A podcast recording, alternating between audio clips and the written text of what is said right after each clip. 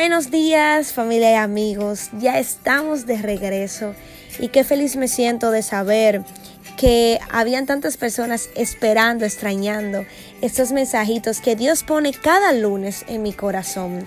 Le doy gracias a Dios por usarme como su instrumento y le pido que permita hacerlo cada día más.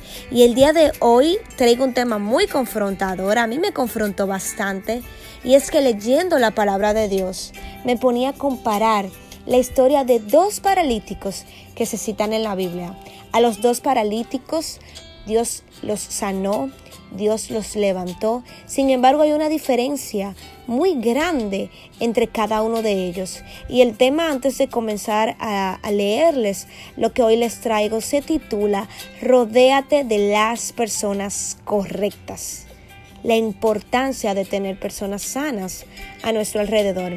Dice la palabra de Dios que había un paralítico uh, que yacía en el estanque de Betesda. Y este paralítico moraba allí conjuntamente con otros enfermos, con ciegos, con cojos, con más paralíticos al igual que él. Y estas personas estaban afuera de este estanque porque de tiempo en tiempo un ángel descendía y movía las aguas y el que primero llegaba al estanque era sanado.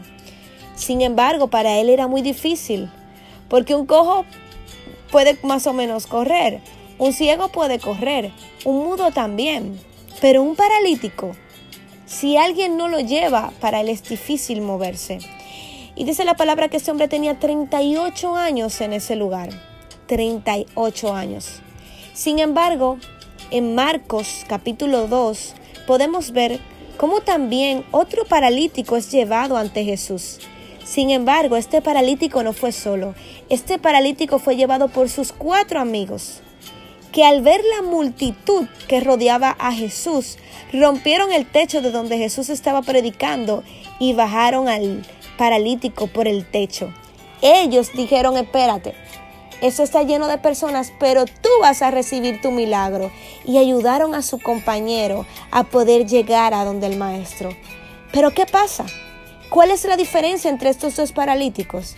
Es que uno estaba rodeado de personas enfermas y el otro estaba rodeado de amigos que eran sanos, amigos que podían correr, amigos que lo podían ayudar, amigos que podían colaborar en el cumplimiento del propósito de este hombre.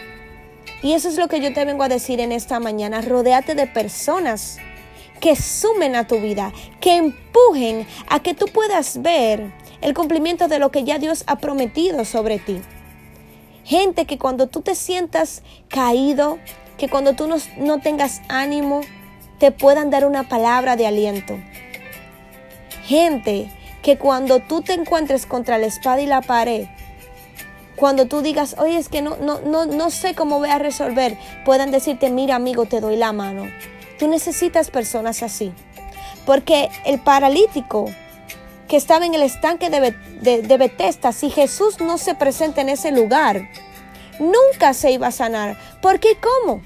Si todo el que estaba ahí estaba enfermo y todo el que estaba ahí estaba buscando su sanidad? Ahí lo que había era competencia.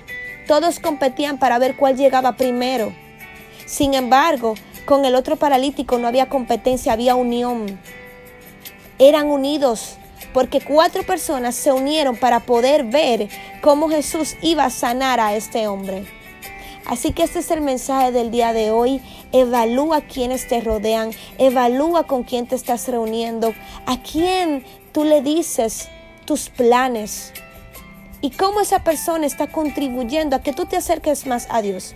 Si tienes una amistad que en vez de acercarte más a Dios te aleja, pues es tiempo de mirar hacia Jesús y de decir, espérate un momentito aquí.